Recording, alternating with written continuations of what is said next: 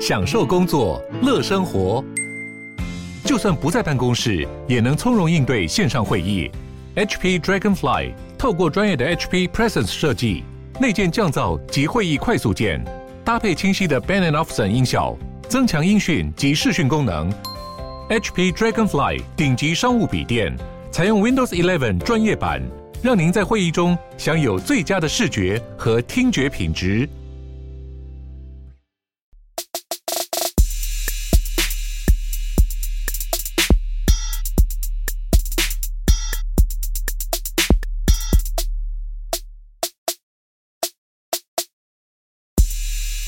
嗨，各位，大家好，我是 Kuto。待会会先由我跟申宏再进行一次像上次 L1 导读一样的课程，只是这次的课程不会是一个关于直接讲哪一个赛道，而是关于一个想要让大家知道如何在币圈进行一个研究的一个方法论。那还有哪些构面其实是需要注意的？对，那也很开心，这边会是由申宏陪我一起做这个导读。那我们这边结束了课程之后，就会由慕天跟徐博那边继续的再跟大家介绍一下我们社群未来的一些的发展，以及我们之后想要帮大家再做的一些事情。对，那我们这边就开始哦。深红，你准备好了吗？有。OK，那首先，因为目前可能还是有蛮多的人是这次透过六大 KOL 才进来认识我们的一些新的猫友啦，所以我觉得还是简单的再自我介绍一下。我我是 Kuto，然后我自己本身就是千万交易员 Podcast 还有这个呢喃猫的创办人之一。那再来就是说，我们最近很感谢，就是说深红哥这边在一个风口流非常专业的。一个美股台股投资者，他第一个是愿意来加入我们的这个深红的猫猫区，来跟大家一起做闲聊，然后聊股票，然后也在代表这个币圈的所有人一起来跟我们学加密资产。那是不是也麻烦深红哥也先自我介绍一下呢？哦，大家好，呃，我就做股票做比较久，大概从大学的时候开始。我今年三十五岁，所以也做差不多有十五年的。然后范围有台股、美股，然后还有中国那边港陆股这样子。那不过现在主要是台美股为主啦。自己在网络上就深红投资有写一些东西。呃，有部落格粉砖这样子。那我自己在去年的时候，因为很多这个股票的好友或者是其他的投资专家们呢，有听到说区块链是一个大趋势，所以去年就开始投入这样子。然后现在观察下来，我自己觉得呢喃猫是我自己蛮喜欢的一个社群啊，因为他们研究是很扎实的，主要是里面报告的建议是我蛮信任、蛮敢用的这样子。那所以我就愿意的，就是推荐大家来。这样子，我今天看了一下，就是 Discord 里面的猫猫自界里面，因为最近有一个这个英雄猫广征，很多人来申请这个白名单。我看了一下自界，我觉得看起来阵容是蛮不错的，就是蛮多都是台青交的理工科系，这对我来说就是一个最好的一个迹象，因为。哦，我这边没有要赞什么文组啊，反正我自己是觉得台积交理工科是本身就是很底子很好，然后简单来说就是台湾最聪明的脑袋一群人啊，所以蛮多这种背景的人，我是对于猫后面的研究深度讨论是蛮有信心的。嗯，对，真的就像森宏哥讲的啦。那首先也是真的再次感谢那六大的 KOL 很愿意的去帮我们做一个分享跟推广，所以我们才可以把这么多人聚在一起。那可能大家今天也会好奇说，我们为什么想要找这么多广招英雄帖，广招这么多好的群友进猫群？那其实最早从 Podcast 到现在，其实在做的就是一个区块链的一个知识的推广跟教育嘛。那我们觉得。今天一所好的大学，它不论是台大或者是哈佛，那其实很多的时候，它不会只是只有一个教授，他很努力的教书，或一个校长很他他很努力的办学，他其实就有办法把所有人的这个素质或整个文化风气带起来。很多时候其实还是需要靠一群最优秀、最厉害的人，把他们先聚集在一起，提供他们一个好的讨论环境跟教学的环境。这样子的话，其实这里面就会越来越强。对，那所以这也是为什么本次我们会希望透过这个六大 KOL 去把大家都找进来的一个原因。第二点是很感谢大家也愿意相信我们，也报名进来了。那今天我们就想跟大家讲一个点，是说为什么会先从一个研究的课程开始上的原因，其实很简单。就是因为我们首先是觉得，如果你要做一个好的伟大大学，基本上一定会有四个面向。第二面向就是说，这个教授跟学院本身就是认真办学的。那所以这部分其实我们就是要去请很多在台或者是国际很多一流的客座教授。那包括如果大家有听过一些课前作业，有 Benson 有来教大家如何用链上数据做投资。那宝博以及国际级的访盾，其实他们都有一些 NFT 的课程是可以让大家去上的。未来其实这个雷斯记跟小贾也会教很多新手向的一些课程给大家。所以其实我们就是尽量说，目前学习的知识的水平或者是接触的东西还不一样的人，都请到一个好的客座教授，让他去可以做一个学习跟交流。那除了这个以外，第二就是我们也希望说，当然我们是想要打造一个蓬勃社团，所以其实这件事情也是在我们这次有跟所有的日不落的全员去讲说，哎，是不是能麻烦你们扮演这些新的猫友的社团干部，引导大家。所以之后其实这个慕天跟徐博也会再宣布了，就我们现在已经。有了五大社团，那这五大社团到时候就是里面都有一些社长或大学长，已经是把这些东西早就研究过了，在我们日不落里就研究过了。那我们就是带大家一步一步的，诶，帮你导读，然后带你如何做 ANA 语音的教学，让你一步一步慢慢实做研究看看。那再来下一个东西就是说，一个好的大学，我们讲到最后还是需要一个好的同才啦。那所以这部分就是今天把大家留下来之后。下一步就是我们如何让这些同才能去激发一个最好的一个火花，然后以及如何去进行一个深度的交流。那也就是这样子，所以我们今天才想说把这个课跟大家进行一个安排，就让大家知道说，诶，其实币圈的研究跟传统加密货币的研究是有很大的差别的。我先从跟大家讲说，诶，我们这些可能已经在币圈已经投资或研究相对比较久，可能有一年两年以上的人，那我们是怎么进行研究的？我们发现它跟股票有哪些差别？那这些方法论可能在大家自己在做研究的时候，其实可以先从这些。构面 checklist 一个一个注意，那在注意的过程之下，你可能就会发现说，哦，如果直接把股票投资的那一套带来这个圈子做研究跟投资的话，可能会陷入的一些误区给先破除。那先把大家的这个。概念拉到一致的水平之后，在这个时候再透过这个学长们的一个办学，以及之后我们会日不落的成员直接亲自示范给你看，大家是怎么讨论跟 meeting 的，让这些东西去让大家知道说，哦，如果要做一个呃研究跟交流的话，应该怎么做。好了，那今天讲了这么多的前面的引言，我今天也就事不宜迟来进行今天的课程了，这样。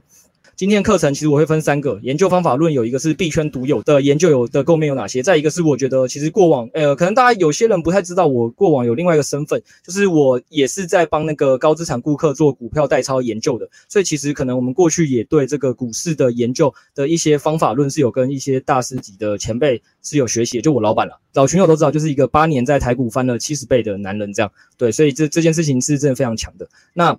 所以，我这边也会跟大家讲说，其实有些东西研究不是只有币圈独有，有些东西其实是股市跟币市可能也是可以通用。然后最后再跟大家讲今天的一些结语。好，那首先我就先从币圈独有开始。那我在这边就列了七个面向给大家，就是其实可能在币圈研究的时候，其实大家可能没有去比较想过的是，哎。如果你是程度已经比较深的，或者是你已经投资币圈研究比较多的，那可能这一堂你就是当听听看、复习一下，看有没有什么东西是跟大家想的不一样。对，基本上我这个是讲给第一次可能是还没有进行过这些相关研究的人去听的话，会比较了解。我今天想跟大家传达的。那基本上我觉得币圈的研究投资有七个东西是大家可以去注意的，一个就是代币的经济模型，再是价值的获取能力，然后项目方的背景、机制设计、合约检视、资产量体以及投资者的背景这样。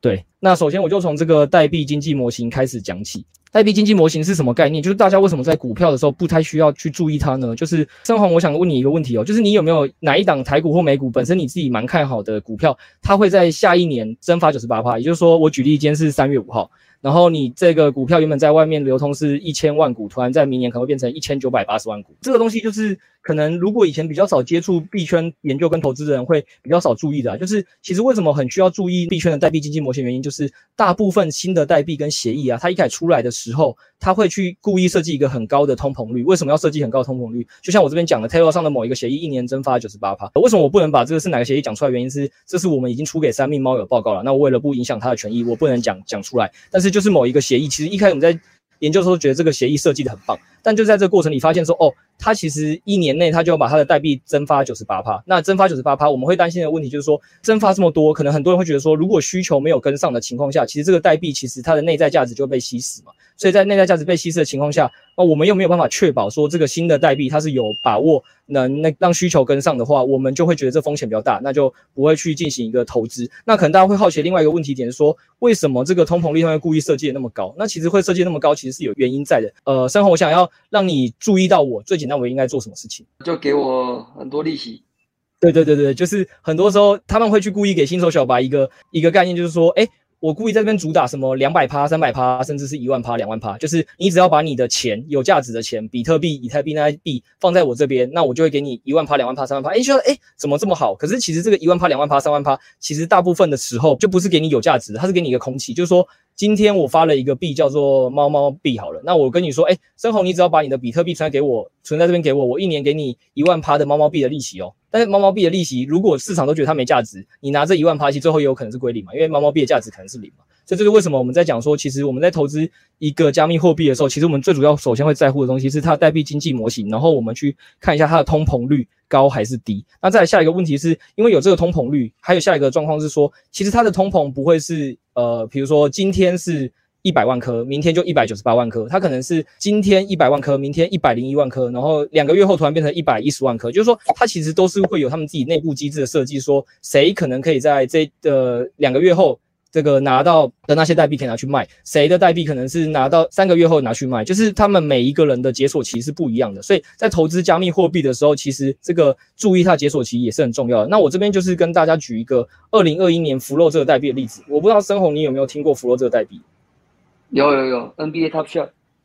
对对对，然后 Flow 这个代币有趣的例子就是说，其实它之前呢、有一次是二点四四二八亿的荷兰式拍卖的代币，全部都在同一天解锁。那这个解锁量大概是传统一个加密货币它平常流通量的三点五倍，就它这个加密货币流通量三点五倍。那因为数量很大嘛，那如果你作为一个投资人，你如果有注意到这件事情，你可能会担心说市场上突然多了这么多供给，应该是会怕它下跌，所以你最有可能情况下是反而就引发了一个。所谓的在圈内常讲一个术语，就死亡螺旋。大家因为怕你的币价下跌，所以我先行一步进行抛售，所以就进入一个持续下跌的循环。对，那这个代币果然就是因为这个流通量三点五倍这件事情太大了，所以当一解流通之后，市场就直接在当天解流通的十一点，币价出现崩跌。那崩跌有多严重呢？就是七点半的时候，它的报价可能还在十七美元多，但是它可能在八点多的时候，就十几分钟内直接降到七块钱。所以你会直接发现你的代币币价就因为你没有注意到这个解锁期。然后就硬生生的，就是呃五十八趴的这个币价就不见了。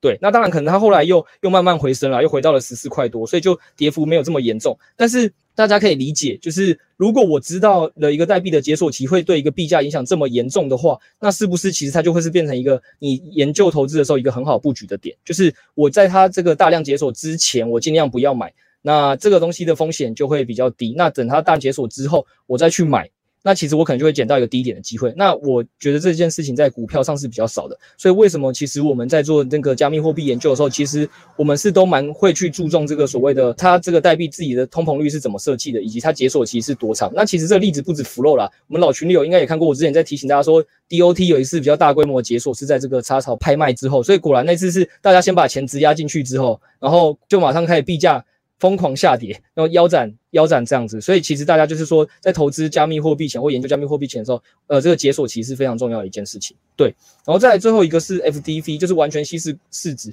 这个深红，你应该也是进币圈后才第一次看到这个英文吧？嗯，对。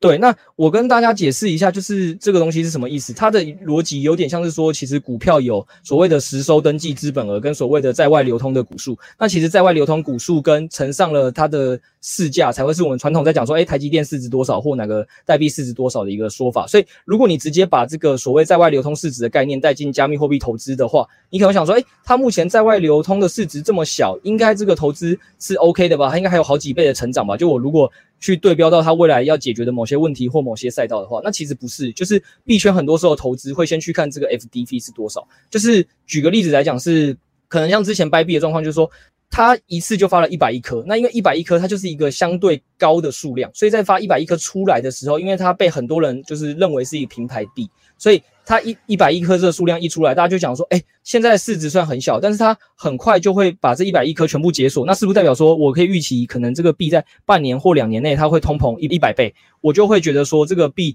它现在的这个市值虽低，流通市值虽低，但不代表它未来还有机会涨，因为可能每次一只要一涨上去，它就会有新的供应跟抛压出现，所以其实在那时候就会有很多的市场的论述会觉得说，就是那个老的投资者会说，如果用 FDP 来看，其实我们是会觉得掰币可能并不是一个适合投资的，所以这就是为什么。在圈内，很多人在研究加密货币或投资加密货币的时候，都会聊说，其实他们会去看一个东西，叫做完全稀释市值到底是多大。对，那其实我这边也在下面在讲啊，说，但是其实就是掰币开刚出的时候，大家觉得它 FDV 很大，那很多市场上的比较老的投投资者他就不敢去投资，因为他们觉得很大原因是他们去对标加密货币另外一个很有名的交易所叫做 FTS Port 这个交易所，他就觉得说市值已经太大，所以他们都不敢投资。但那时候发现了一个比较有趣的问题点是，反而是那一阵子掰币是一路在往上涨，但反而 FTS Port 还在往下跌。那其实为什么会有这样现象？就是说，其实很多时候大家还是要回归到前面，就是说。呃，完全稀释市值是一回事，但是完全稀释市值它怎么稀释，其实你还是要配合它的解锁期。就是呃，币币的解锁的方式比较特别，虽然它有线性解锁，但它也会跟你讲说，它未来解锁的这些代币，它其实不会随意的放在市场上，它是会去跟别的它认为好的 DeFi 协议进行一个代币交换的。所以它那时候为什么后来会涨的原因，就是因为它他们的那个代币会去跟。他只是把代币交换给了别人，但他没有放到呃外面的市场流通。所以如果你有注意到这件事情的话，就会发现那阵子其实币币是在涨而不是在跌。那就是我们觉得这这个是应该第一个大家在投资加密货币前或研究加密货币前是比较少会去注意到的，就是代币经济模型，你可能要去注意它的通膨率、解锁期跟完全稀释市值这几点。三红这边有问题吗？如果没有的话，我就继续从价值获取能力或想补充。解锁的话，我想问一下，解锁每个币的解锁啊，它都会公告吗？它有义务要公告？哎，这就是其实投资加密货币蛮好的一件事诶，因为大部分的上市上柜的公司，通常是要等上市上柜之后，才会需要有越来越多的金管会的法规嘛。但其实大部分的好的代币经济模型，就是如果它是为了吸引你投资的话，它通常会把所谓的白皮书或是黄皮书都准备的比较好，所以其实那里面都是查得到资料。这也才是为什么讲说，其实在做研究的时候，大家都会鼓励你去看。那其实英文的话，有种它这个说法叫 f a s t i n g schedule 啦，就是解锁的时间。对，那甚至其实有很多网站会去追踪一些大的币的解锁的时间，每天解锁了多少颗。对，所以其实在做这个投资研究的时候，是要呃善用这些工具或善用这些白皮书是蛮好的。好，那再我就再跟大家讲一下价值获取能力。价值获取能力可能大家不太理解它什么意思，就是说我先举个例子，今天可能你会觉得，诶，某一间餐厅超好吃的，所以你可能就会错误的假定说，诶，它应该生意会兴隆吧。那这间公司应该会很赚吧？就没有，它其实几个月后就倒闭了。那为什么呢？就是因为它不但好吃又太便宜了，或者是它它虽然好吃，然后它也不便宜，但是它大部分钱交给了房东。所以很多时候，其实在这个加密货币界也比股市容易出现这个现象，就是说它很多时候在设计代币的时候，经济模型可能设计的不错，然后它实际上其实在这个代币的整个使用的实实际的机制设计也设计的很好，但它在价值获取的方上面是比较差的。那我这边就是先举了一个差的，再举了一个好的，给大家做一个对比。那差的部分就是我讲一个点是。呃，我们之前第三周的那个三猫报告有写说，Cosmos 它是一个非常知名的所谓的 Layer 零的一个协议。那这个 Layer 零的协议，其实上面的。Terra 链跟 Crypto.com 这两个链，其实都是现在加密货币界非常知名的两个大代币嘛。所以，如果你正常的人只是没有去想价值获取能力，你在判断的时候，是不是可能会觉得说，诶，Cosmos 上面的这些链都是由它长出来的，所以理论上应该 Terra 跟 Crypto.com 这么大，应该是可以让那个 Cosmos 赚很多钱吧？所以 atmb 应该会涨吧？就是如果你抱持这样的观念的话，你应该就会在这个加呃投资 Aton 的时候吃过一个大亏。那包括下面这 Anchor 也是 Anchor，我跟大家介绍一下，它是 Terra 链上一个蛮知名的去中心化的协议。那它主打就是说，它给你稳定的年化利息是二十趴，就差不多十九二十趴，就相对于中心化交易所可能八趴十趴十二趴，但当非常高嘛，所以。呃，它就会吸引非常多的人把钱放在它里面。那其实很多时候，加密货币投资者习惯去看一个 DeFi 协议，它的值不值得投资，他会习惯是看一个东西叫做 TVL。那 TVL 的意思就是 Total Value Luck，就是有多少的钱放在里面。那像 Anchor 它就会是一个很有趣的的，的案例，是它虽然 TVL 特别高，因为大家都想进去领这二十趴协议，但是因为你不会今天需要多买 Anchor 这个代币才领到这个利息，就变成说 Anchor 这个协议设计的很好，它提供了一个很高利息给你，但最后其实没有人需要特别去买这个 Anchor 币，然后他也没有办法把这些放在他那里的钱得到一个比较好的手续回馈的机制给 Anchor 这个协议，所以就变成说 Anchor 的币价其实大部分时间都是在下跌的，相对于 UST 身上。那我这边也故意问大家说。这个时候，我们其实在研究的时候就会发现，Terra 上有蛮多好的协议，它最后的价值回归其实都不在这些协议本身。对，这就是其实你在思考一个代币你值不值得投资的时候，不是单纯只是思考它好不好用，很多时候其实你要去思考它有没有去把一个好的价值获取设计回去。然后下面这个平台币的回购机制这部分，反而是我蛮有印象的，因为森哥，我记得你前几天前还有在跟大家分享说，在现在这个市况比较不稳定的情况下，其实你是比较敢买 BNB 平台币这种有稳定获利的代币嘛？对，因为他们会回购。对对对，你有讲到重点，就这个币不是单纯只是赚钱，就是赚钱完之后，他们其实是有个蛮明确的制度，就是说，像 BNB 这个平台币，它就是说我每季度要要回购多少，那 FTS 它就是每周，然后但是其实每个人的回购比例不一样，所以我之前在跟这个听众分析说，当初 Bybit 这个平被大家误认为是平台币的一个币上限的时候，它的币叫 B 到了，那那个时候。我就跟大家分析说，其实如果你只是单看说，哎，哪一个平台的交易的收入比较高，哪个平台好像获利能力比较强，然后你就去判定说哪个平台币的价值一定比较高，你可能就搞错了。因为很多时候这个代币的价值获取能力，每个人设计是不一样的。我可以举个例子来讲说，假设 BNB 它回购是每季二十好了，但是 B 到它可能是每季五十趴呢，可能。Bybit 确实是没有 BNB 赚钱，因为 BNB 才是全球最大的协议。但是实际上，它是更愿意花钱去扶植你这个新的代币或新的协议的。所以其实这个新的协议或许可能是更赚钱的。这就是你在研究上，如果你没有去把这些东西思考清楚的话，你可能就会人云亦云，觉得说哦，BNB 比较大啦，我应该要先投资 BNB 吧，类似这样子的概念。好，那我再讲一下关于项目方背景。其实这个项目方背景，我觉得就跟股票比较像，就是股票其实在投资的时候。也是会去看一下这个所谓的发言人或整个经营团队好不好，只是这个在币圈其实又会更被强调，原因是因为币圈的项目方啊，大家应该都很常看到说什么 NFT 在割韭菜啊，币在割韭菜啊，这原因就是因为区块链它毕竟是去中心化嘛，所以在去中心化的状况就是现在相比于上市上柜公司有金管会帮你监管，或者是上市上柜前需要被一些辅导，在这些东西上，其实在很多的币是不需要做的，或 NFT 不需要做的，所以在这个前提下，如果你没有好好的去研究这个项目方的背景的话，其实你可能就会投到了一些代币，它其实项目方是会跑路的。然后这个案例就非常的多。我觉得最有趣的点是，我们的日播群友有一个 Tony 吧，他就有分享过说，其实之前有一个 NFT 项目，项目方背后已经不是第一次跑路了。但重点是他发了又发，每次换了一个名字出来发，还是会有很多人跑去购买。所以这件事情就是会提醒大家说，你在做加密货币投资的时候或研究的时候，你是要比这个传统市场在投资研究的时候更小心，因为是没有人在。帮你进行把关的，我这边有列给几个大家，就说那基本功有哪些，就包括 DC、Twitter、TG 跟他的刚才讲的白皮书，其实都是你在投资的项目方的时候，其实你可以尽量试着去找的。那其实包括我们这次六飞哥，我应我在下面其实有讲，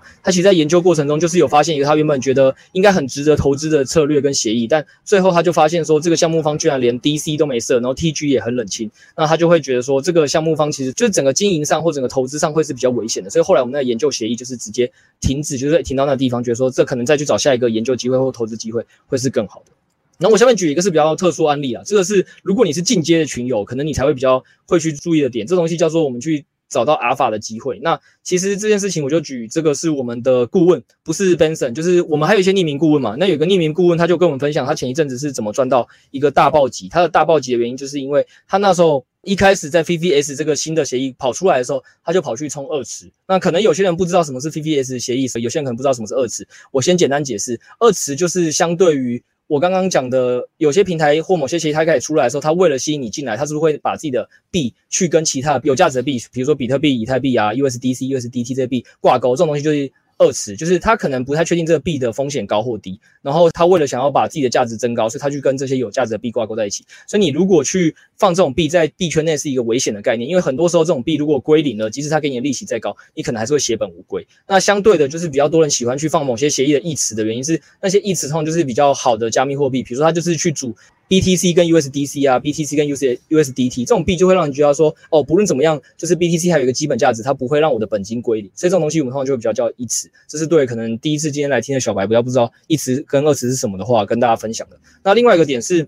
为什么这个顾问他敢去放 PVS 的二十呢？他说，那时候他就发现了一件事，PVS 这个协议是 Cronos 上出的一个新出的协议，在一开始时候可能对一个新协议大家都不知道该怎么去判断要不要放更多的钱。那他是怎么决定要在这个上面放更多的钱呢？他的做法就是，他那时候发现 Cronos 这个链啊，它居然出现了 VVS 的广告，所以他判定这个 VVS 这个协议呢，其实可能是跟 Cronos 是有一个非常紧密的关系，可能是同一批团队去为了刺激。大家来 Cronos 这条链上特别去做的一个扶植的项目，所以他就很大胆的去放了 VPS 二十，那甚至也因为这边享有了高利息，然后这个币价也没有跌烂，赚了一大波。所以其实为什么跟大家讲说，其实这个项目方背景基本功做好，你去把这些东西都看过，可能是让你比较可以避免。就是被诈骗，然后降低风险。但其实下面其实还是一样，如果你能去深耕某些平台，你要去研究说这些项目方的一些特殊的观点，如果你找得到的话，其实，在对于你的这个投资的暴击也是会很有帮助的。那也是为什么我们会很需要去做这这类型的研究的原因。生活这边有要补充的吗？听起来就是简单来说，团队是谁就是最重要啊。整个在区块链的世界都是属于在新创的范。第一个他想要做长久，然后第二个他不能辜负这些开始支持他的第一批人嘛。对啊，哎，感谢深红帮我补了一个很好的概念。如果大部分的人你是刚开始投资币圈，或是你对币圈的研究还没这么深的话，很多时候你可能会觉得加密货币的投资其实会跟传统股市有这么大一个差别。原因是它确实很像是把早期的创投、新创公司在投资那个种子轮、A 轮、B 轮的环节，全部都已经搬上了这个加密货币圈。所以你其实就是一个个人 VC。所以你在当这个个人 VC 过程里，很多时候就是这些的细节就是你要去注意的。如果你没有注意到，包括像深红讲的，其实项目方品德不是很好的话，你又没去研究，你很有可能就会被诈骗。那也感谢深红的补充，就是把这个加密货币的可能跟股票本质的一个不同再点出来。再就是关于机制设计，机制设计是什么意思？就是加密货币很常会出现一个状况，就是在牛市的时候，其实如果大家有去读完我们那一篇 L one 的报告，就是说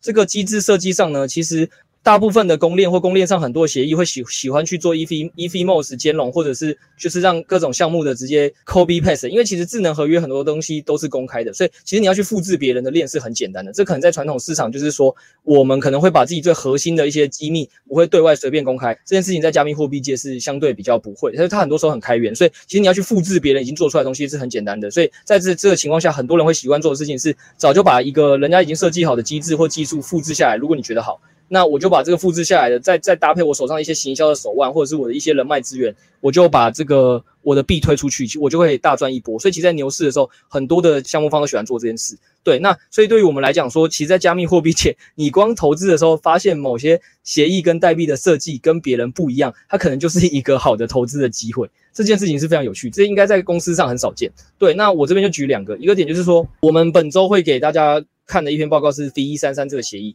那这个协议当初就是有一个 DeFi 支付，或者是有人家对，反正现在现在叫它 DeFi 支付可能有点争议了，但但就是他之前是很成功的开发 YFI，然后以及设计出了很多很精妙的 DeFi 协议，所以被很多的城市开发者尊为。大神的一个人叫 AC，他在 FTN 这条链上去开发的一个协议。那他开发这协议的时候，他就是结合了 V1 就是客服的缩写，是另外一个很知名的在以太坊上面的稳定币协议，以及三三是另外一个哦也是很知名的协议叫 Olympias DAO 协议的三三精神。他把这两个东西做一个结合，去设计出一个更好的质押赛局的一个协议，那就是。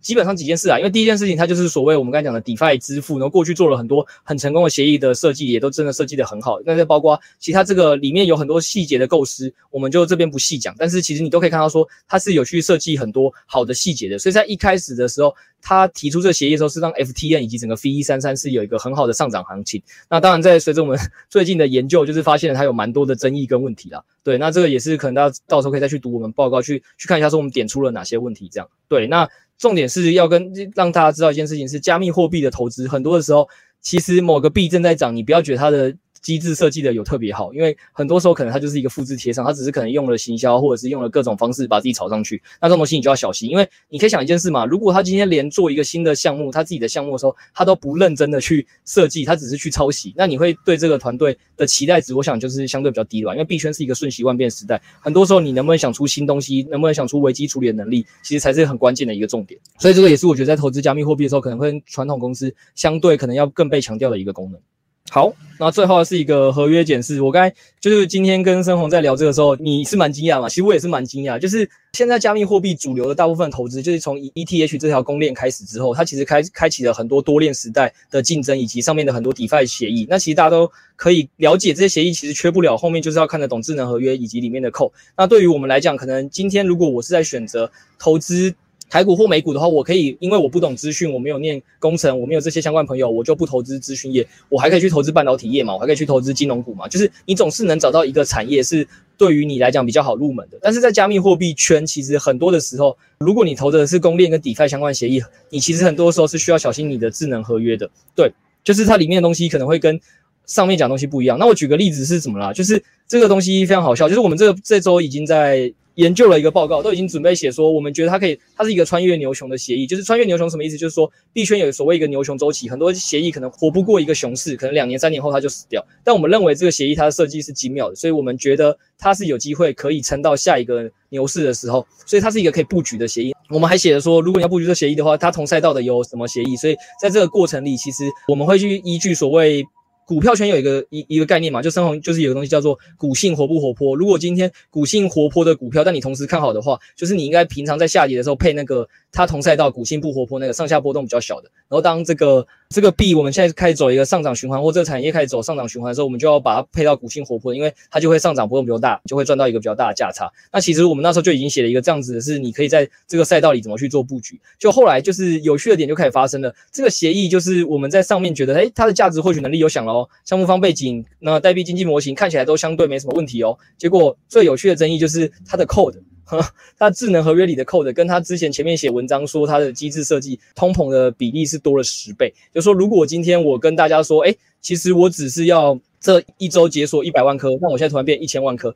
深红对于你来讲，你看到这样子，如果你你有办法看懂这个程式码了。那你是不是通常就会不太敢投这种协议？所以这个例子他是故意骗你的，还是他自己也写错了？这这件事情其实现在在圈内我们研究完争争议真的很大，因为我们也都觉得这个项目方的我们所谓的就是背景看起来并不像会要骗你，很多相信他人都帮他解释说他可能是不小心多 key 了一个零嘛。对，然后，对对对，真的真的真的真的，因为但是后来有趣的点就是，他又自己发文说，哦，没有，其实我没有写错，我当初跟大家讲的那些对外的东西，其实都是一个文章的假设而已。那其实这个假设并不代表是真的，就是就是我最后城市设计可以是另外一回事嘛，你懂我意思吗？他是这么讲的，他讲完之后就会让比较多人开始出现争议啊，就是诶那如果你现在打算这样设计，那等于我前面研究你那些文章，觉得你设计得很好，不都是白研究了吗？因为可能实际上跟我们理解的好的状况不一样啊。所以这个协议后来就是我们现在是觉得啦，如果真的是如他 code 所写的，它就变成一个原本我们如果只看文章会觉得是值得投资的协议，会变成现在是一个可能会让你投资完就血亏的协议。所以智能合约的检视还是非常重要一块。那其实这也是为什么我跟六 A 哥非常感谢这次有这么多科学猫猫进来的一个原因。因为其实说真的，我们都不是资讯相关背景，那其实我们要不是日不落研究员里有包括威啊、Kevin 哥以及 GD 哥这些对于技术很了解的人，可以去帮我们看这些东西，告诉我们说，诶，这东西哪里有问题的话，我们其实可能自己是没有那个能力去发现的啦。就是我们看完，可能我们就诶也没抓到重点就，就过了。对，这就是为什么币圈在研究的时候，其实我觉得要互相搭配是蛮重要的一件事情。我再讲一下资产量体跟投资者背景。那在这个资产量体的情况下，就是这个部分很多时候是之前有遇到一个问题，就是每个人可能会想说，诶，我个人比较懂 FT 啊，或者是我个人比较懂 GameFi 啊，那我就多去投 FT 跟 GameFi 就好。那我要提醒大家一件事情，只是币圈在做加密货币投资的时候。这个币的浅碟是相对这个东西在台股也有，就是很多时候以前会说台股相对美股是比较浅跌的，因为就是整个资金的流通是比较小的，或者是单一个股的成交量是低的，所以其实很容易在这个投资的时候，即使你觉得前面的各 checklist 都觉得说，哎，这个币是值得你研究跟投资的，但到最后一步的时候，你会发现说，这个币的资产量体或流通量、成交量也太低了，如果你去投资，其实是会很有风险的。那这件事情，其实在生活你在投资风口流的时候，应该也会注意这件事吧？会算会算至少肉有多少，嗯，哦，对对对对，所以这个其实我觉得股市也有啦，只是因为币圈这个大小的差别又更大，我就这边在特别提醒大家，不是一个好协议就可以直接研究跟投资，很多时候你还是要去观察一下它资产量体。那最后就是一个投资者背景，这个也是我们刚才前面已经有讲的，因为其实币圈里面很多的协议很像是新创公司，所以很多的时候你在看它的时候，不单只是要看这个协议，你要需要看它的投资者的背景有谁，很多时候就是会去看 VC 的投入，那。VC 就有好 VC 跟坏 VC，像我就有些币的案例，就是今天好不容易拿到一个好 VC 的投资，结果后来他就直接转身去投资他的竞争对手。对，然后我记得深红，你是不是也说你有听到一个协议，它是可能一开始的时候，因为 VC 的投资成本很低，在这个协议顶峰的时候它涨上去，然后很多人就买进去，就后来直接跌了可能几十趴，VC 还是就是不痛不痒的出手就把它卖掉，因为 VC 还在赚钱。是啊，就是说一般的新手可能会以为有哪个知名的 VC。有投，那就代表说，哦，那他背书，那这个东西就是好的。那实际上，其实在这个区块链里面，很多状况是，他把你吸引来，他是要盗你货，要你接盘，所以这个要小心。对，那其实我觉得这也跟那个啦，很多台股投资的时候，你其实还是要注意发言人跟团队过去是不是有几次割人或骗人经验有关。其实 VC 也不是都是好 VC，就是不是有人来投资，他就真的是会让你赚钱的。当然也会有一些好的 VC 是，如果你有办法掌握到是谁投资他，然后你在他投资的这段时间，他解锁前，他为了要让自己获利，他疯狂搞行销的话，你如果有注意到这种东西，你提前投资，这提前研究跟布局也都会存在一个大量的阿尔法。所以在研究币圈投资的时候，我觉得研究有哪些 VC 投入跟追踪他们过去的一些状态，也是一个蛮大的重点。对，这也是我们其实自己在做研究的时候会去注意的一个东西跟开发的策略。其实研究，大家上面听完我讲这么多，我觉得还是分这几个，就是研究跟我上次讲投资体系一样，就是你要刻意觉察跟练习。然后研究的时候，其实因为不论是币圈或股市，这个产业太多了，赛道太多了，你要注意的东西，包括筹码或很多东西，你可能自己都没有办法懂，所以你需要团队分工。这也是为什么我们日不落当初是把三十个人聚集在一起，然后不同背景的。那现在我们希望聚集这么多英雄猫猫，也是同一个原因。那还有一个是跟大家聊一下说，因为我自己是在做这个帮高资产顾客做资产管理的人，那为什么他们需要委托我们这边做资产管理？其实也是可以从上面的报告里跟大家做一个小结。那总之。先从刻意觉察跟练习开始啊，我跟这这边例子其实跟我之前在那个财经公开课讲的一样，就说，其实我们都知道读一千本康健杂志跟医学书，我们也不敢做医生去开一个脑的手术嘛。那其实跟另一半相爱后，我们也不太。会觉得都不需要磨合认识就直接有和谐关系，所以同样道理，不论今天你是做投资或是你要做研究的输出，尤其是我不知道大家有没有去看 Denson 在招他的 Matrix DAO 的研究员的时候，他 PO 了一个蛮特别的东西，是他那时候有我我有跟他提醒说，其实很多的时候，很多人可能是擅长做投资的，很多人是擅长做研究的，但比如说如果像森哥你是在投资，我们觉得是知道是非常厉害的人，但我需要你写出一篇像六飞哥这样子完整的研究报告，我想这可能就是你不一定能做到的事情，因为重点是研究的输出如何写的简单，如何写的完整，跟你。自己本身是不是擅长投资，其实是两件事。所以同样道理是，如果你今天呃是试图想要让自己在研究上赚钱，很多时候其实你还是要去学习某些我刚才讲的方法论，然后刻意把那些方法论内化成你自己的一部分，让自己知道说，诶，我到底要如何去这个反复实做内化，并且呃还有一个重点是我们老板在训练我们的时候会做，就是我们一定要与他人比较讨论，因为你这样子，甚至是我在日不落分组也会要求这件事，就是任何一个议题一个协议，我一定要要求两个人以上同样研究这个协议，为什么？因为今天你可能会从 A、B、C、D 的构面切入研究 A 协议，另外一个人会从可能 F、G、H 的协观点去切入这协议，就甚至你们两个是用同一个观点去切入协议也 OK，因为你们会得到完全不同的结论。这时候你就会知道，诶，谁的推论是正确的，谁的推论是有盲点的。这其实是一个很好让自己在这个研究中自我学习的一个过程。然后最后是，其实我记得是一个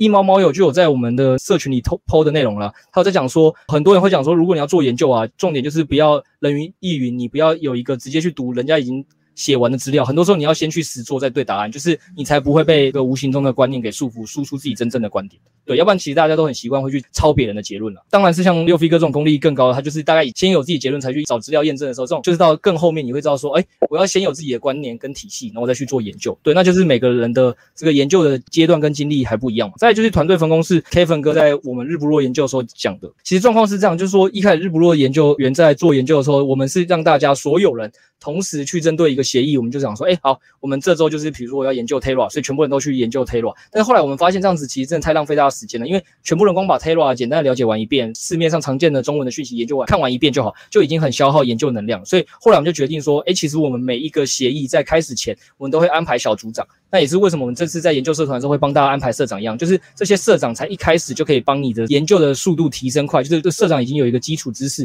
可以告诉你说有些东西如果你要研究，你想要学习，你要从哪些东西出发。我已经帮你看过市场上的二十篇文章了，其实我觉得这三篇写最好，你就看完这三篇就可以了。对，所以这东西就是日不落现在内部讨论的时候都会做，就是我们每一组都会有类似小组长，或是有人先比较有空，已经把那部分都读完了，所以在第一次开会的时候，我们就会要求那个人帮大家导读，告诉大家说他觉得这个研究的重点有哪些，我们可以试图往哪几个方向去研究。那再由这一次参与的成员依自己的能力跟自己的兴趣去分组，说 OK，那我们可能就是往这个面向去讨论下一步。所以其实我们在第一次的研究的时候的重点就是去先了解这个项目，把所有人的水平提升到一样，然后以及去思考说自己的兴趣跟能力在哪里。这是第一次定的会议。反正我们现在做法就是会先经过一次的导读会议，导读会议完之后，我们当下分组两三个人研究同一个议题，然后刚才已经讲过了，这样可以观察彼此的强项与盲点。然后我们就会在这个时间点内让他们再去进行第二次、第三次的讨论，然后试图找出我们刚才讲的到底有没有投资的获利的方法，以及我们研究到了哪些风险跟结果，那是可以输出给大家的。大概就是一个这样子的过程，可能大家还是觉得有点抽象了。所以其实我们在三月八号，就是下礼拜二，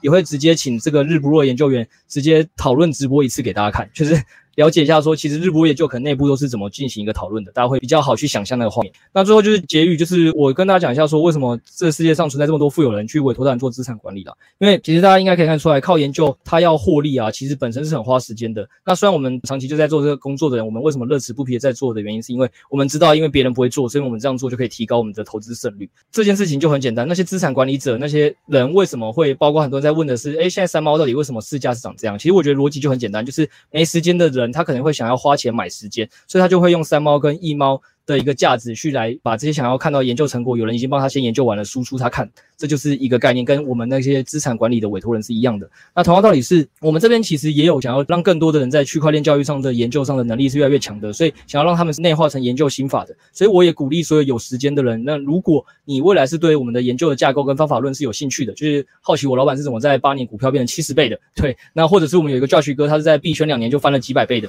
你如果对这些人有兴趣，你想在这里面认识我们日不落的研究员的话，那我就是欢迎你去这个群友投稿，或者是你在群内跟大家多交流，或这些研究社团多交流，让我们的社长们看到。那看到的话，其实未来我们可能日不落甄选的时候，就会优先把你们给选进来。那或者是你就直接买九毛，像 Justin 爸，或昨天感谢 AlphaShark 扎老大，在我昨天去参加完他们 AMA 之后，然后就直接买了九只猫。对，那也非常期待再跟所有的英雄猫猫未来一起在这个社群就变得更强。那我觉得结论还是这样，就是一个好的大学。它其实是需要靠很多很强的人一起互相交流讨论，它才会变得更强。我跟慕天、徐博，我们在这边能做的事情就是好好的办学，然后也感谢深红的协助，我们就是持续把这个地方做好。那再来就是要靠大家了。那我就把时间还给慕天跟徐博，再请你们跟大家讲一下我们之后的计划。好，没问题。那首先刚刚的这个课程就很感谢呃深红跟 Crypto。那因为其实时间比我们预料中的这个这个赶啦，所以本来中间应该有更多的互动跟讨论，但后来 看时间不够，可能就压缩比较紧绷一点点。好，那呃跟大家讲一下，我们接下来想跟大家分享是呢南猫 Roadmap 的二点零哦。那很很开心，这个可能有一些就是老的猫友啊，有些是新的这个英雄猫猫或者是伴读猫猫哦，那可以在这里然后一起跟大家做这样的一个分享。那要谈 Roadmap 二点零，一定要先从一点零开始谈嘛，所以。其实，呃，有些人可能知道，就是如果是老听众都知道，其实，呃，呢喃猫是从几位币圈千万交易员的呢喃作为一个开始。但其实，在更早之前，呢喃猫的更更更早之前，其实由 Crypto 他开始对币圈有兴趣，他也去研究币圈怎么做交易，然后这件事情是作为一个开始。其实，在整个呢喃猫社群的最核心的 DNA 就是研究。那 Crypto 在研究了几年之后，然后他当然就在中间有有在交易的过程中赚了一些钱。那他也觉得说，哎，好像这些方法是蛮不错的，所以他很希望可以把这个方法用教学的方式，然后分享给大家。那同时，因为他在过程中也会找一些朋友聊天跟讨论，所以他想说，哎，那如果把这些东西录下来，然后做成一个一个内容给大家，那会让更多人可以进到这个世界里面。所以那时候就开始做了这个媒体，就从研究往外长出来一个媒体 pocket。那有了 pocket 之后，累积累积，哇，听众越来越多，那自然而然大家就想说，哇，那都听了这么多 pocket，那是不是有个地方可以共同交流？所以那时候才开始有了第一个 Line 的社群啊，所以现在社群其实还是非常多人。那当时 Line 社群就慢慢成长，我还记得呃，Crypto 从一开始跟我聊天说，哎，他要成立 Podcast，然后到后来他说，哎，我 Line 群成立了，然后那个成立那个成长速度真的非常快，就从可能没几十个人，然后就几百几百，然后就开始一直往上冲这样。那后来在 Podcast 跟 Line 成立之后，慢慢的，然后社群就开始在想说，哎，到底呃，我们除了媒体跟社群之外，我们能不能再做更多的事情？所以，Crypto 同时也发现一件事，说单靠自己的研究能量，同时还要输出 Podcast，他觉得这件事情其实很非常的吃紧，因为整个区块链世界大造速度速度非常快，所以单靠一个人是很难去了解这件事情。于是那时候就开始了日不落计划。那日不落计划是非常重要的一个转折点哦，因为在这个转折点里面，我们邀请了三十位研究员。那当时的概念是三十天，每天一位哦，然后大家用不自己的力量收集数据，然后分析数据，然后共同讨论。那同时，我们也找了我们的 MOD 群，那开始开启了这个 DC Discord。所以，我们现在有一个 Line 群，有一个 Discord。Line 群是给最这个漏斗最上层的新手，Discord 里面开始有分成不同的层级，然后跟讨论。那在有了日不落计划跟研究员还有社群的时候，当时就开始社群开始有一个讨论说，哎，看外面那个 FOMO Dog 啊，哦，Demihuman 啊，很多很棒的社群都成立了，哦，那是不是有机会说我们自己，因为大家已经有一个向心力在了，我们能不能自己有自己的 NFT，我们有自己的头像？那我们可以变成自己的社群，那同时 NFT 也可以累积一些资源，让整个社群更壮大。所以当时我们就开始了这个呢喃猫的 NFT，然后同时因为有了钱之后，我们也找了两位的正职，就是这个呃正式的，然后他们把原本 buy side 的工作辞掉，然后全心全意的在做这样的一个研究。那同时因为有这个 NFT，我们也开始邀请了很多研究的顾问群，因为我们知道单靠我们自己呃这种研究方式可能也不行，有很多前辈要去做请教，所以在这个时候其实已经。在我们在谈所谓的 Roadmap 一点零，大概在这时候就成型了。从研究作为核心出发，从日不落的研究所到研究顾问群，那同时每个一毛每周都至少有一个这个 Podcast。那 Podcast 现在是跟这个深红开始合作，会有这个呃深红猫猫读书会，就会用对谈的方式去讨论各种呃有趣的这样的一个研究跟议题哦。那三猫会有这个研究的周报。所以这其实是当初最早呢喃猫跟大家答应跟承诺的事情。那我们现在已经在这呃一个多月、两个月的时间，已经逐步已经完成跟做到了这样子一个阶段的成果。那下个步骤我们要谈的是 Roadmap 二点零。我们其实在思考的是，除了研究之外，我们到底还能够做些什么？怎么样才可以成为一个真正的社群？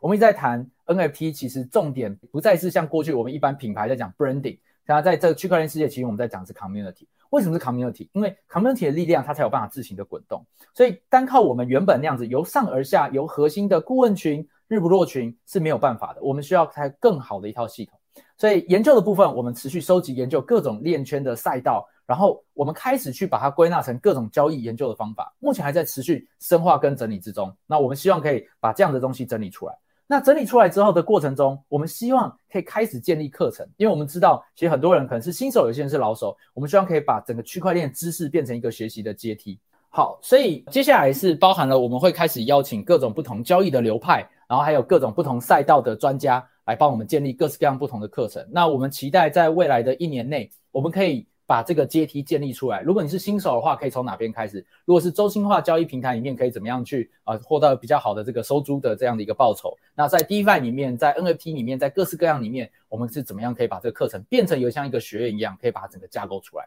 那有了这样的课程之后，我们相信大家的实力就会开始上升。所以我们接下来会开始筹组所谓的社团。我们希望这个研究跟这样的一个讨论，不是由上而下，而是由下而上。让每个社群可以开始去自主的发起不同赛道的社团，然后同时组成跨领域的猫猫小队共同研究。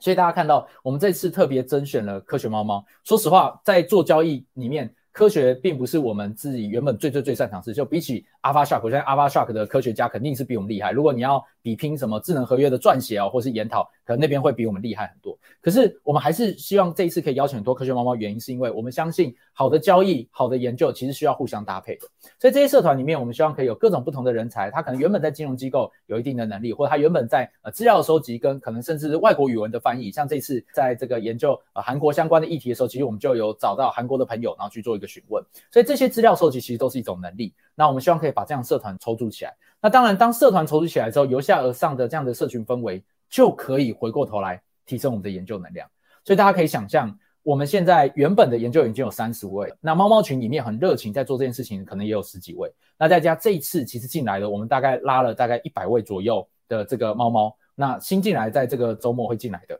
那我们相信这些人只要有足够的能量，我们是有一百多位这样的研究能量在不同的赛道里面去冲撞。我们相信这件事情其实会带来非常大的一个转变。哦，它从质变，然后到这个量化，然后到变成一个非常强大的一个生态系统。好，那接下来我们开始讲研究课程社团，这会是我们未来最重要的三个主力的角。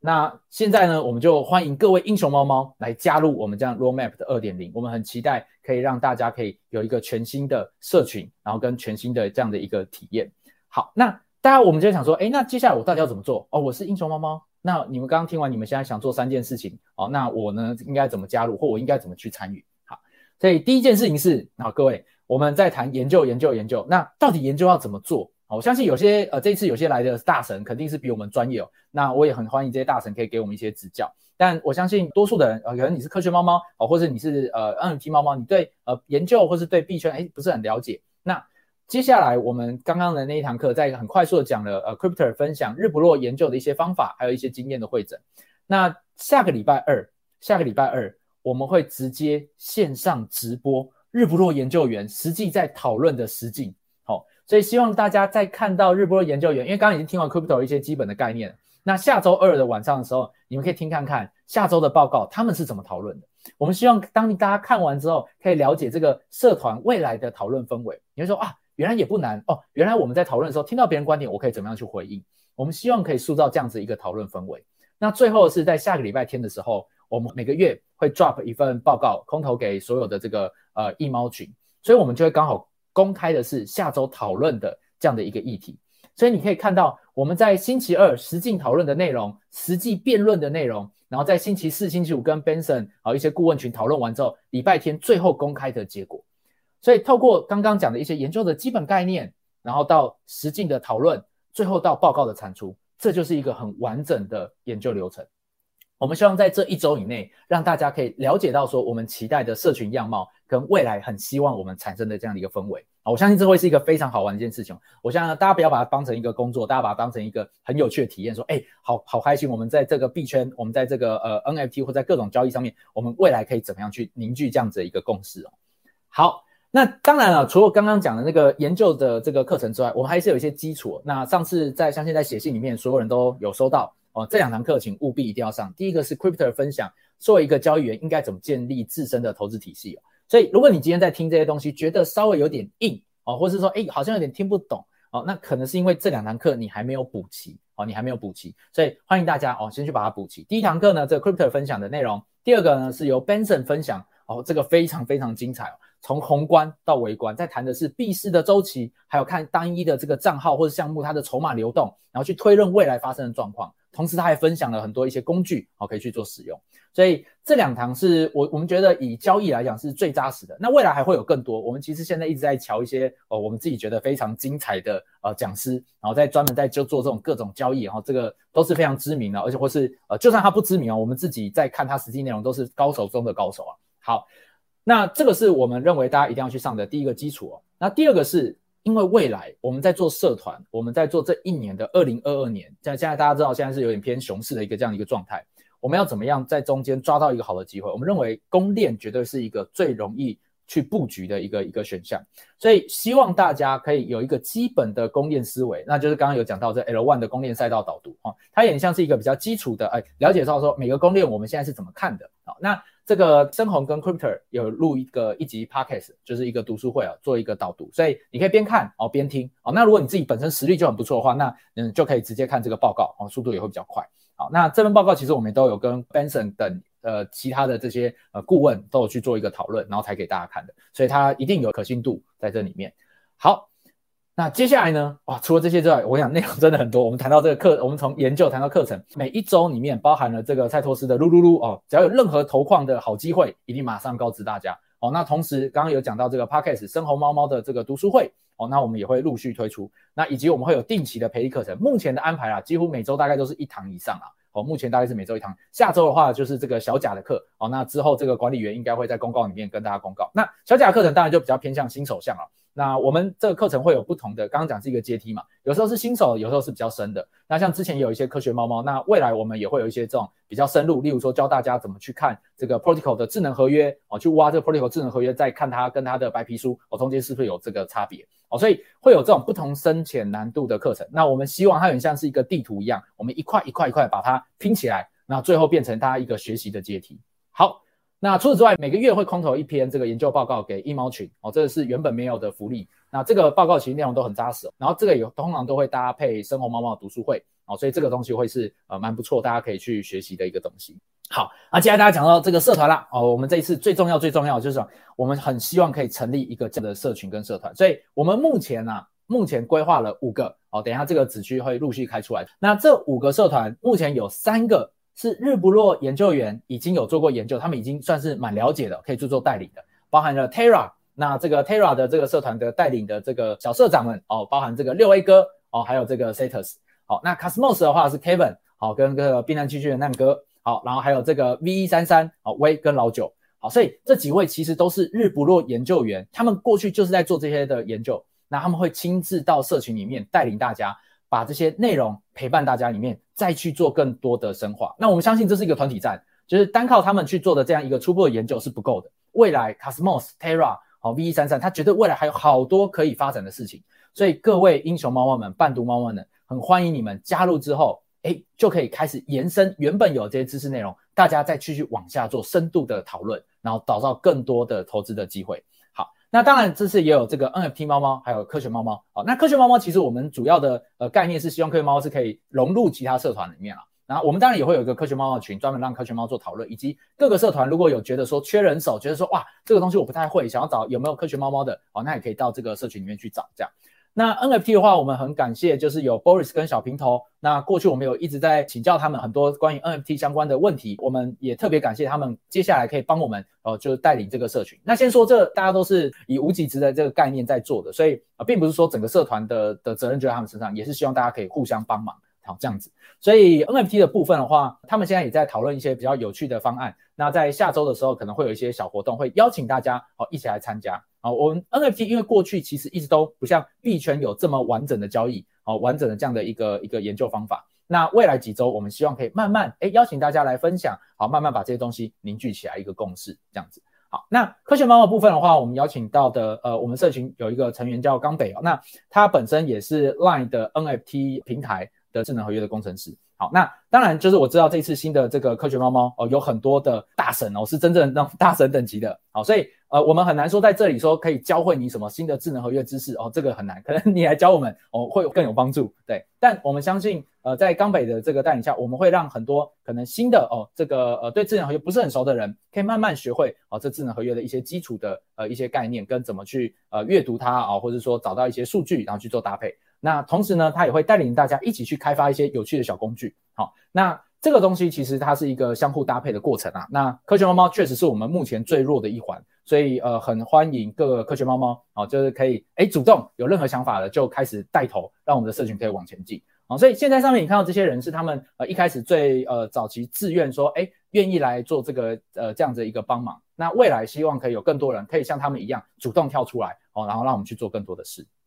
那接下来呢，社团在想说，哎，这五个我都没兴趣，那怎么办？好，所以呢，我们其实还有另外一个状况，就我们这五个啊，只是说我们自己觉得，哎，稍微有一个方向，那我们已经开始做起头带领，它只是示范性的。那我们很期待是有任何人，你觉得说，哇，我有一个主题，我有一个赛道，我想研究，但我好孤单，我只有一个人，我不知道怎么办。然后甚至是我只是一个交易员，我不会科学，我不知道怎么看合约，我不知道怎么找数据，有没有人可以帮我？好。你只要在日常猫猫里面抛出你对于这个新赛道的一些论述哦，然后通知管理员。那只要你邀到五个人，好，跟管理员说，哎，我邀到谁谁哦，大家都有兴趣，那我们都会定期在这边做一个讨论。好，那我们就可以帮你开一个子区，然后发一个新的社团哦。所以这个就是我们讲的是，我们希望大家可以慢慢的有这样子一个讨论。那当然，这个子区绝对不会是很随意说，哦，我有兴趣啊，这个 DeFi 啊，然后我就把就打开了哦，不会是这样。我们希望它是有一点类似社团的形式哦，所以大家可以先观望看一下，说，诶 Terra 啊，或者是这个 Cosmos，大家都是怎么讨论的？哦，那如果你觉得，哎这样的讨论形式跟这样的格式，哦，或者是这样子的一个一个切入的观点，是你觉得这样的浓度是 OK 的，你已经准备好了，哎那你就可以随时来做一个发起，哦，那希望可以这样子的方式，慢慢的让我们把每个赛道都可以慢慢的把它布满，这样，好。那最后的话就讲一下科学猫猫，大家想说，哎，那科学猫猫想说，那我进来之后到底要做什么呢？好，所以我们刚刚有讲到了，就是一个好的研究其实缺不了就是科学猫猫。那我们目前有讨论到说，哎，过去确实有这些需求的，那大概有以下四项。那第一个是链上的一些数据的调查啊跟收集，英雄猫猫里面的这个需求里面就会说，哎，如果你会 Python 啊或者什么样子的，可以去抓数据的，好这样子。然后第二个是警示讯号，那其实跟抓数据有一些关系啊，就是常常我们在讲这个 DeFi 啊或者哪些呃交易的池子啊。我们通常啊，在研究员在做，或者你在做交易研究的时候，你一定会有一些警示讯号。当发生什么什么事的时候，哦，这个池子可能就有一些危险了。那群友可能就要赶快就是绕跑了哦，免得到时候会被呃这个亏得很惨这样子。好。所以这些警示讯号，过去我们有些时候因为人手不足啊，所以大家的做法就是，哎，那要不要盯盘？就是，哎，你们大家轮流整个晚上，就是大家来来用眼睛看，然后一有状况哦，然后赶快通知大家，因为你知道这个开盘是二十四小时的，不像股票可以休息这样。好，所以呃，如果可以开发一些像这样的工具，有警示讯号的，哎，那我觉得其实也是很不错的。然后以及大家都知道啊，NFT 的交易工具啊，啊这种抢 NFT 啊，哦或者这个搬砖啊这些的，哦这些东西，其实我们交易员一定都会有相对应的交易策略会开发出来。那很期待科学猫猫可以主动说，哎，那这个交易策略我把它开发成工具。好，大家可以想象，如果我们社团里面有两三个甚至四五个，好，这样工具慢慢累积起来，我们会变成一个非常强大的社群。好，那最后就是研究合约啦，只要有任何新的赛道，那一定是缺不了研究合约的人才。那研究合约最主要就是对照它的白皮书跟它的。这个智能合约到底写的是不是一样？因为常常在这个市场上都会有这种，就是写一套，然后做一套，然后说一套这样子啊。所以呃，我们之前的经验是千万不要相信他行销上讲的事情哦，甚至包含我们平常看，他就讲说啊，我们这个生态链里面有多少多少多少 protocol。哦，那那事实上，你可能真的去一看的时候，发现哇，很多 protocol 其实都是就是要死不活的，就是 也不知道它到底是真的有在运作，然后运作状况怎么样的。所以这些东西都是呃行销手段跟实际的状况的差别。甚至他有时候讲说，哦，我们的呃速度多快啊，我们的什么东西怎么样？那可能都只是因为它的交易量还没到哦，所以它可能现在这个状况看起来是好的哦，那些都会变成被行销团队拿来去做一个吹嘘啊。所以很需要的是科学猫猫在中间，哎，我们试着去找到最真实的答案在这里面。好，那这个部分的话，就是呃，科学猫猫很期待未来可以协助各个交易员啊，不管是 NFT 的啊，不管是币圈的，好，那一起来来做的一些很很有趣的小工具。那我们一起在这个区块链世界来做一些呃很创新的事情，这样。好，那这个就是我们在讲的 Roadmap 二点零。最后再重申一下，我们有三件很重要，我们接下来要做的事情：研究、课程还有社团。我们希望打造由下而上的社群氛围，提升整体的研究质量。这个是我们现在很认真要做到的事情。那一样，最后重申，就是我们刚刚一直在讲一件事情，就是说一个大学之所以伟大，我们常常在讲一流的学生、二流师资、三流的设备哦，就是这个一个学校的伟大，不是因为有哪些很厉害、很厉害的教授而已，而是因为这里的学生、这里的学风、这里的文化，造就了一个大家愿意贡献、愿意做很多创新的事情，做很多研究很深度的事情，我们才有可能让这个社群、这个学校。然后变得更伟大，所以这个是我们最最最最核心。我们希望接下来半年、一年，可以跟各个英雄猫猫、伴读猫猫，还有社群的每一位猫猫们共同打造的一件事情。我们只要把这件事做出来，我们相信有一百人、一百多人，甚至两百人的研究能量，绝对绝对可以在台湾，甚至在亚洲，我们做出一个很厉害、很坚实的一个社群。那这次很希望可以邀请大家，让我们一起打造一个扎实、长远的研究社群。好我我相信这个目前我们呢喃猫在台湾的研究能量绝对已经是数一数二了。如果有了大家，我相信这件事情会越来越壮大的。好，那这个是需要大家共同来努力，而不是单靠我们可以做到的事情。所以这次我们其实也跟就是每个猫群的人就沟通啦，就大家也知道，就是我们猫群之前的很多交易价格可能是二点多，甚至有些人是三点多那时候买进来的。那当时我们也花了很多时间，呃，跟大家有有沟通了一下这件事情，说我们我们为什么要用一个这么折扣的价格哦，一点八一。然后邀请大家进来，因为呢喃猫在一个草创阶段，我们需要更多的人才，我们才有可能打造这样子一个理想。所以当时社群也认同我们做这样子的一个操作，让更多的人因为优惠的价格，然后吸引到这样一个对的人才加入。所以现在很谢谢大家听我们这一整天的分享哦，那很希望大家可以跟着我们一起把长远的研究社群做出来。那我相信这个在不管是呢喃猫的这个 NFT 上的价格，甚至在这社群里面你所获取到的知识。交易的这个机会，我相信绝对能创造远远远远超过不管是一点八二或是三甚至更高的价值在这里。那这个是这个我们今天想跟大家最重要的这个分享。这样，好，最后这个看呃宣博有没有要跟大家再补充的？好啊，嘿哈喽，大家好。那最后就由我这边来帮大家做一个最后的总结。啊，前面听了那么多，大家压力很大。那我觉得回归到社群啊，或者是学校，就是。有一群有趣的同学或认识朋友，还是非常非常重要的。这包含了说，你在这个里面，你有没有办法找到一些可以跟跟你固定讨论的人，然后大家一起去成就事情。那我觉得这东西才会长远的去增加猫猫的向心力。所以，我们最后在这边推出一个叫做“喵喵一二三”的计划。假设你前面听了很多，然后你有点混乱，那麻烦你最后帮我记得“喵喵一二三”，就是希望大家进来之后哈，特别是英雄猫猫，然后旧的猫猫其实也是一样啊。我们每周可以有一篇的分享。然后希望你在这一周内可以认识两位的猫友啊，每天至少讲三句话啊，其实没有限定，你只能讲三句啊，当然是越多越好。但为了好记嘛，这个口诀喵喵一二三，就是我觉得可以当做是我们这一周在社群内部一个凝聚的一个目标。对，所以每次遇到一个猫友，就问他说：“你今天喵喵一二三了吗？”啊，喵喵一二三了吗，然后这个文化就会慢慢的就会形成了。对，然后到最后可能在赖群也，带大家在喵喵一二三。对吧？然后我觉得大家就这样子啊，就是分享这件事情。我觉得为什么我们当初取叫呢喃，其实 Crypto 他就有说，他就不希望这个东西叫做讨论或是聊天，就纯粹聊天好像没有什么干货，但纯粹的讨论的话，好像这个东西就会有点压力。